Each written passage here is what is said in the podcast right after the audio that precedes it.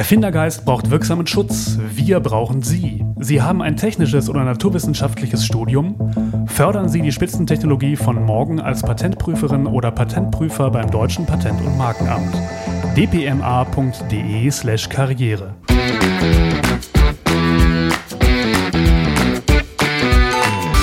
Hallo zusammen und herzlich willkommen zu einer neuen Ausgabe von Prototyp, dem Karriere-Podcast von Ingenieur.de und VDI Nachrichten. Mein Name ist Peter Sieben und heute ist mit mir im Studio am Mikrofon mein Kollege Wolfgang Schmitz. Hallo Wolfgang. Hallo Peter. Ja, Wolfgang, als wir vorher so über das äh, Thema, was wir heute besprechen, uns unterhalten haben, da dachte ich spontan an äh, Dietrich Hessling aus, aus der Untertan. Es wird heute ganz literarisch äh, von, von Heinrich Mann. Ähm, der ist ja auch so ein typischer opportunistischer Karrierist, ne? also eine Karikatur von, von so einer Person. Und ähm, ja, und das ist auch tatsächlich das Phänomen, über das wir heute sprechen wollen, nämlich äh, über, dieses, über diese Sache nach oben buckeln, aber nach unten treten. Und das ist ein Verhalten, das es heute immer noch äh, häufig gibt in Hierarchien in Unternehmen, was aber zu einer durchaus schlechten Arbeitsatmosphäre führen kann. Fabiola Gerpott hat genau zu diesem Phänomen einen Beitrag im Journal of Management Studies veröffentlicht. Sie ist Professorin für Personalführung an der WHU Otto Beisheim School of Management. Frau Gerport wird heute mit uns darüber sprechen, warum es im Management immer wieder zu diesem Buckeln und Treten kommt, was das für Auswirkungen hat und wie man dem begegnen kann. Hallo, Frau Professor Gerport, grüße Sie. Guten Tag, ich freue mich sehr, heute hier zu sein. Vielen Dank Schön. für die Einladung. Bitteschön, kein Problem, gerne. Äh, das Phänomen des nach oben Buckelns und nach unten Tretens, das gibt es ja nicht erst äh, seit gestern, das gibt es ja schon länger. Warum gerade jetzt diese Publikation, die Sie gemeinsam mit dem Psychologen Niels van Quabekebecke, ich hoffe, ich habe es richtig ausgesprochen, veröffentlicht haben? Auf jeden Fall, das war flüssig ausgesprochen. Ja, zusammen mit meinem Kollegen Nils van Quakebecke haben wir uns das gerade jetzt in dieser Zeit angesehen, weil man sieht, dass ja, die Karrierewege doch auch wieder enger werden und man auch sieht, dass ähm, in diesen hybriden Arbeitswelten dieses Thema nach oben nett sein, nach unten nicht ganz so nett sein, doch auch mal wieder neue Relevanz gewinnt, weil einfach die Transparenz oft gar nicht mehr so doll da ist, wie wenn man alle gemeinsam vor Ort ist. Aber trotzdem stellt sich doch die Frage, warum verhalten sich Führungskräfte des mittleren Managements ihren eigenen, Vor äh, ihren eigenen Vorgesetzten gegenüber kooperativ und dann auch, kann man ja sagen, vorbildlich, äh, ihren Mitarbeitenden aber gegenüber ganz anders? Sagen wir mal, manche von, von denen vielleicht. Manche von denen, ja gut, okay.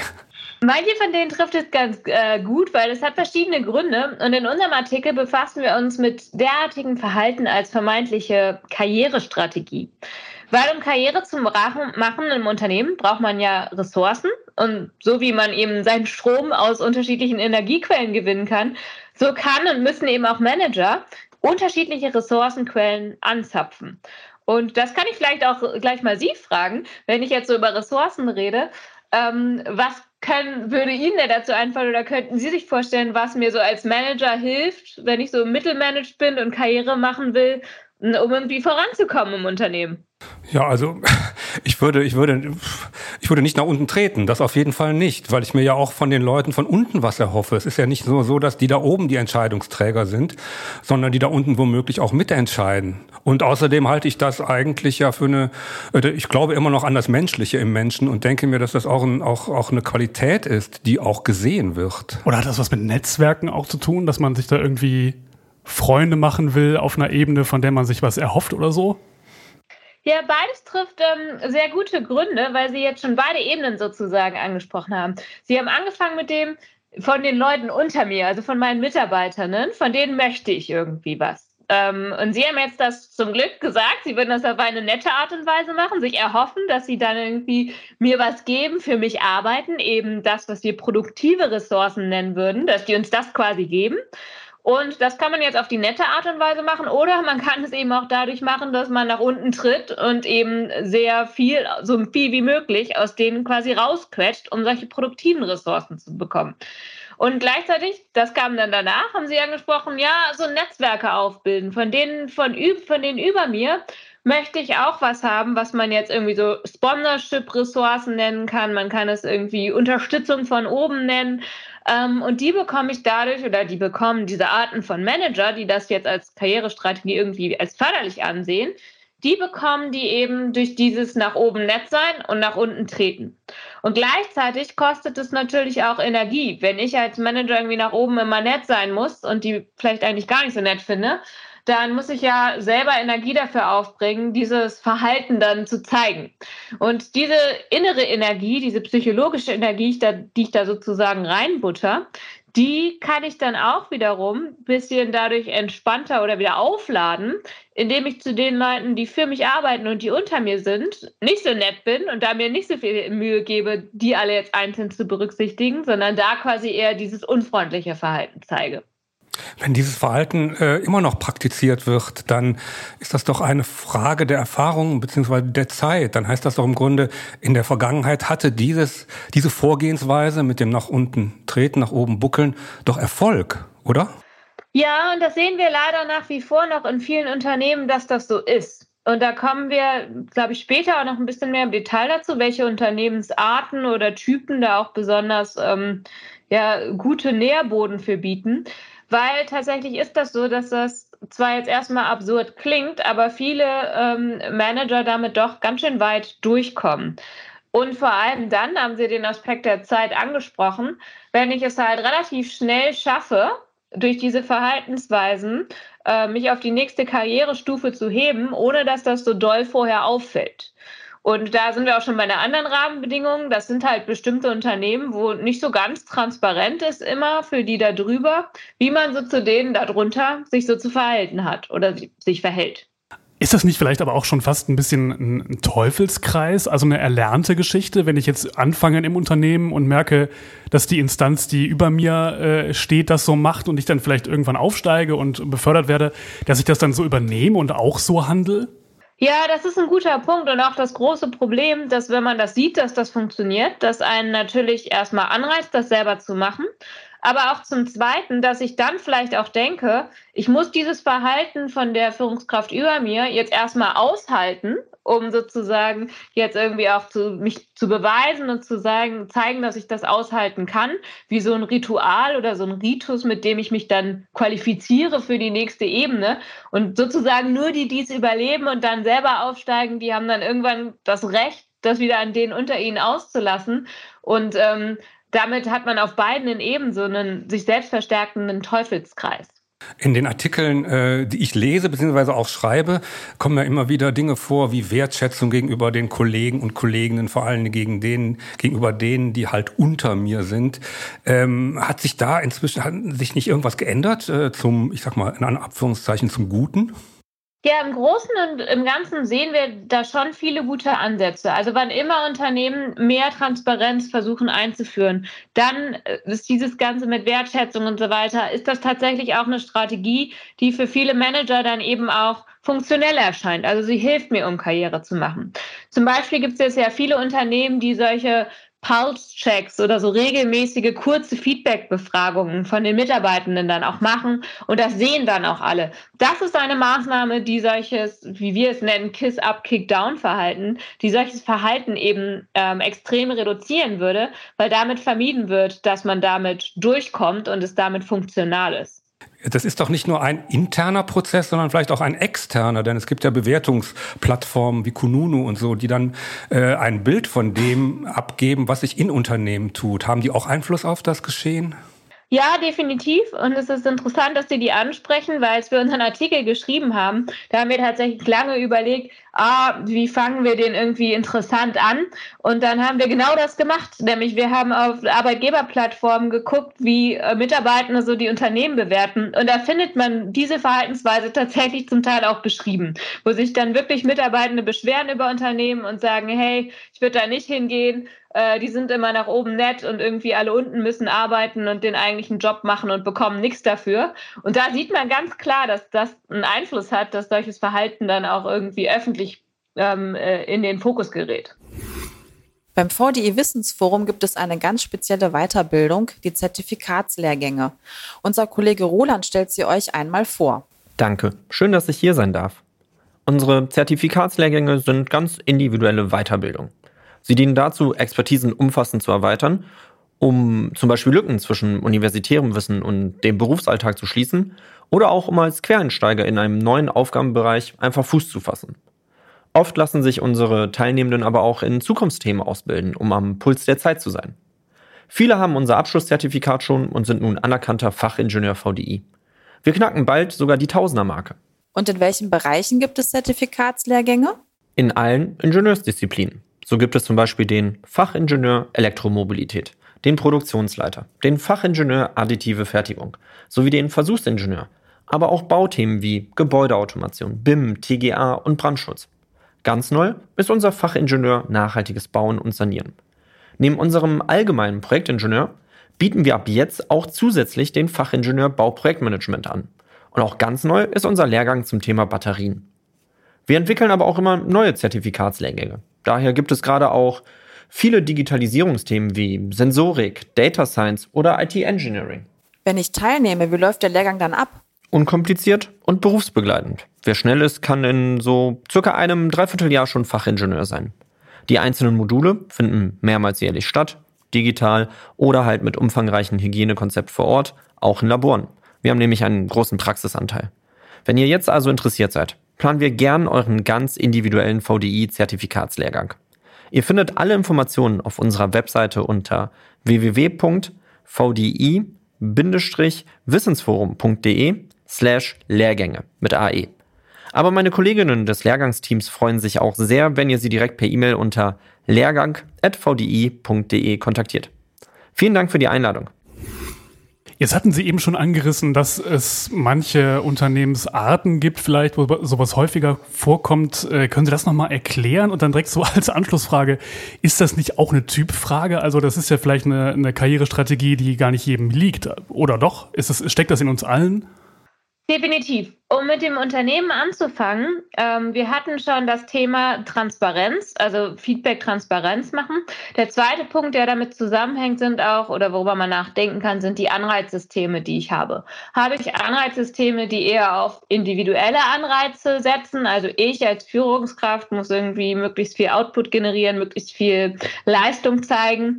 Ähm, das wäre was, wo das Risiko für solche negativen Kiss-Up, Kick-Down-Verhaltensweisen deutlich höher sind, weil ich dann ja davon profitiere, wenn ich sozusagen möglichst schnell mit möglichst viel Ausquetschen nach unten und Netzsein nach oben durchkomme.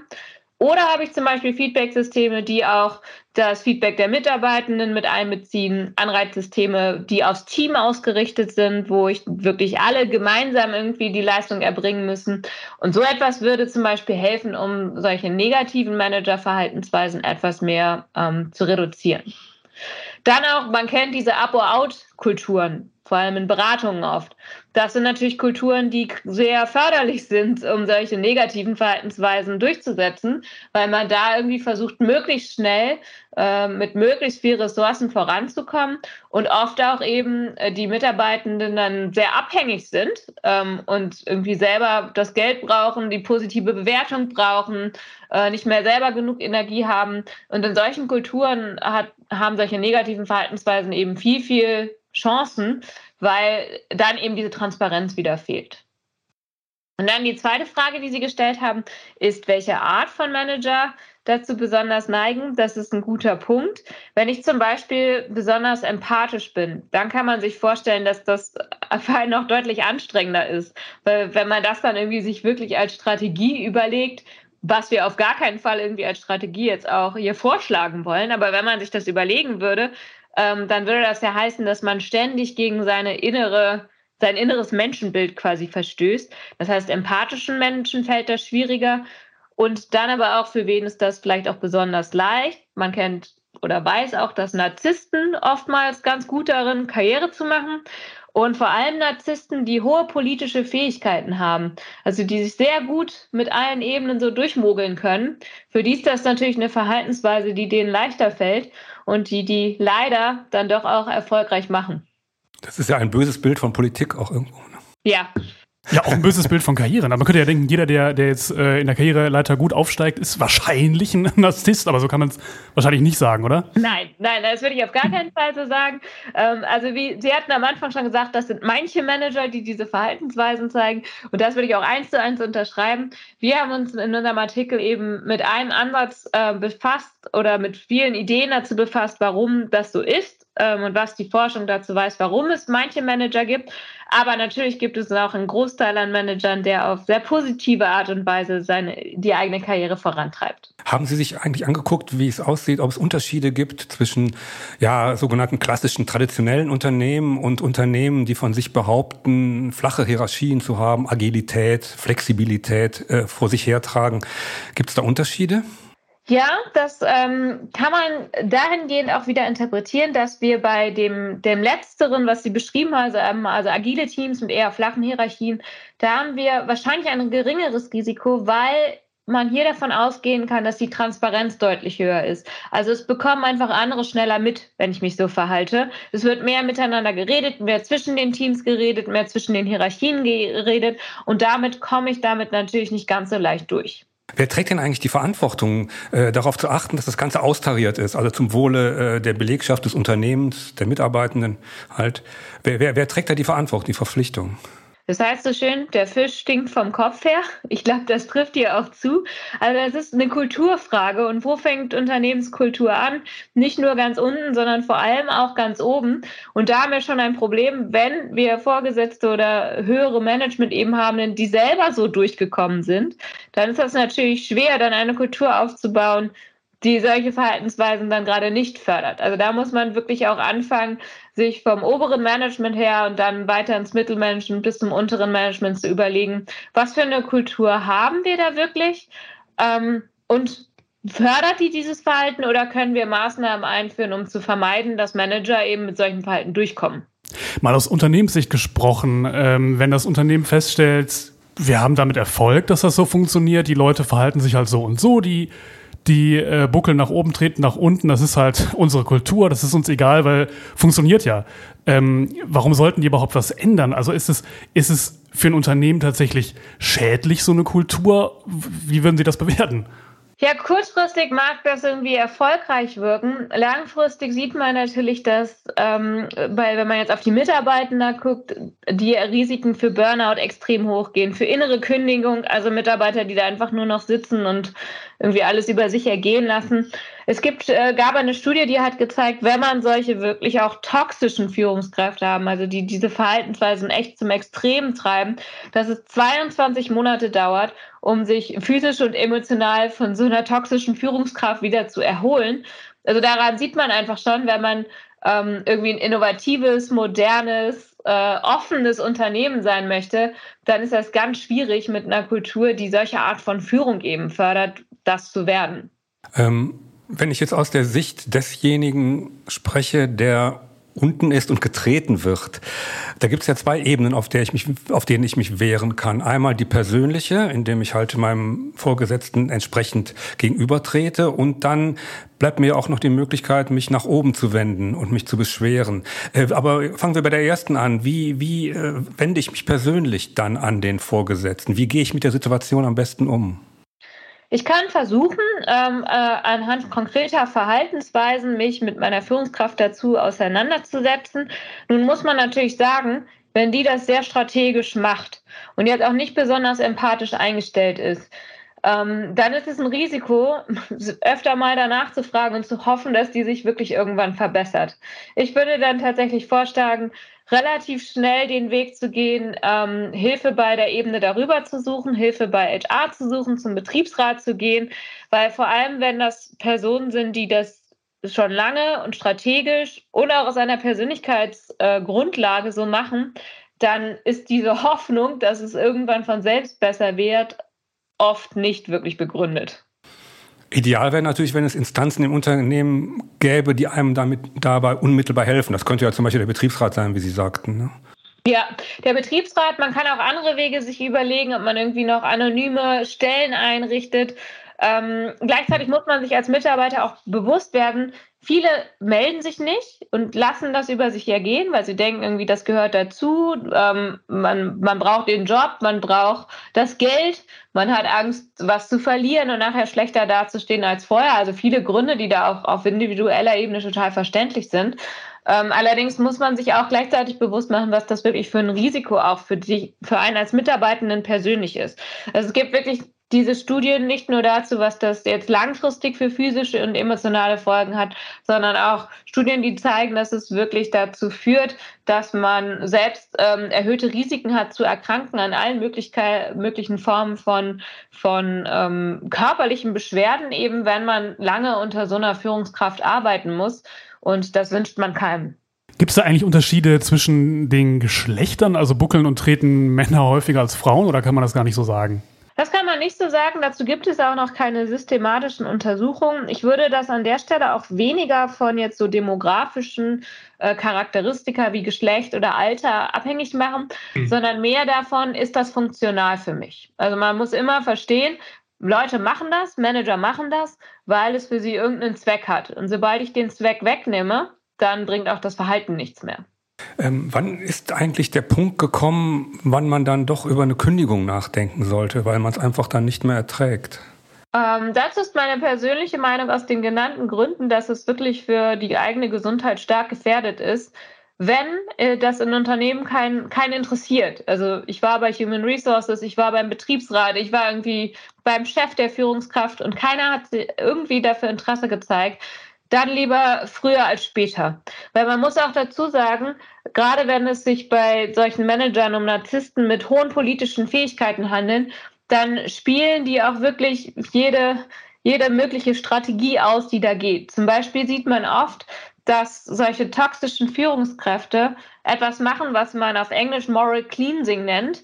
Also was heißt, dass sie sich erst sehr negativ gegenüber einem verhalten. Sie rufen irgendwie, weiß ich nicht, Samstagabend an, schreien einen an, man macht alles noch und dann kommt man Montagmorgen ins Büro und auf einmal sind sie total nett und sagen so, ach, das tut mir so leid jetzt hier mit dem Wochenende und machen irgendwie noch kleine Geschenke oder tun einem einen kleinen Gefallen und dann denkt man sich, ah, ist ja alles gar nicht so schlimm und eigentlich weiß sie ja auch, was sie an mir hat und nächste Woche geht das Spiel von vorne los. Also es sind ganz viel solche Taktiken, die dann auch gespielt werden, die einfach langfristig den mich selbst dann eben negativ beeinflussen und dann ist man selbst auch der, der, wenn sich kein anderer kümmert, die Reißleine ziehen sollte. Das heißt, man sollte auch bei diesen Leuten auch auf Distanz bleiben, nicht, dass man sich denen irgendwie emotional ausliefert.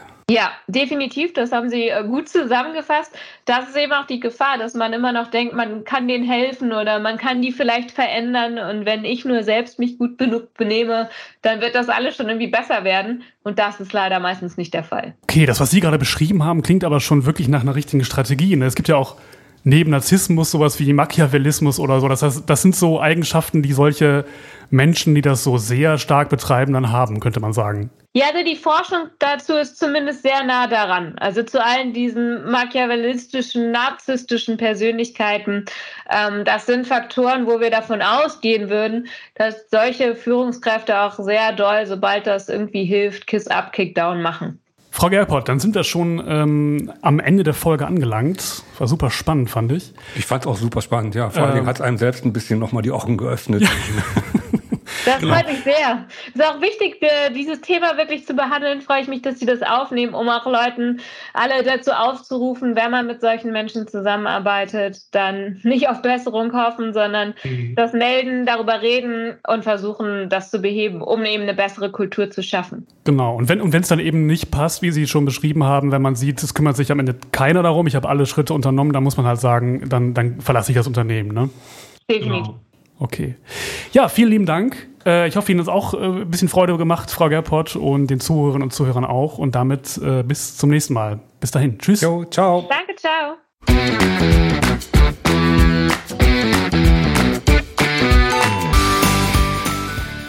Erfindergeist braucht wirksamen Schutz. Wir brauchen Sie. Sie haben ein technisches oder naturwissenschaftliches Studium? Fördern Sie die Spitzentechnologie von morgen als Patentprüferin oder Patentprüfer beim Deutschen Patent- und Markenamt.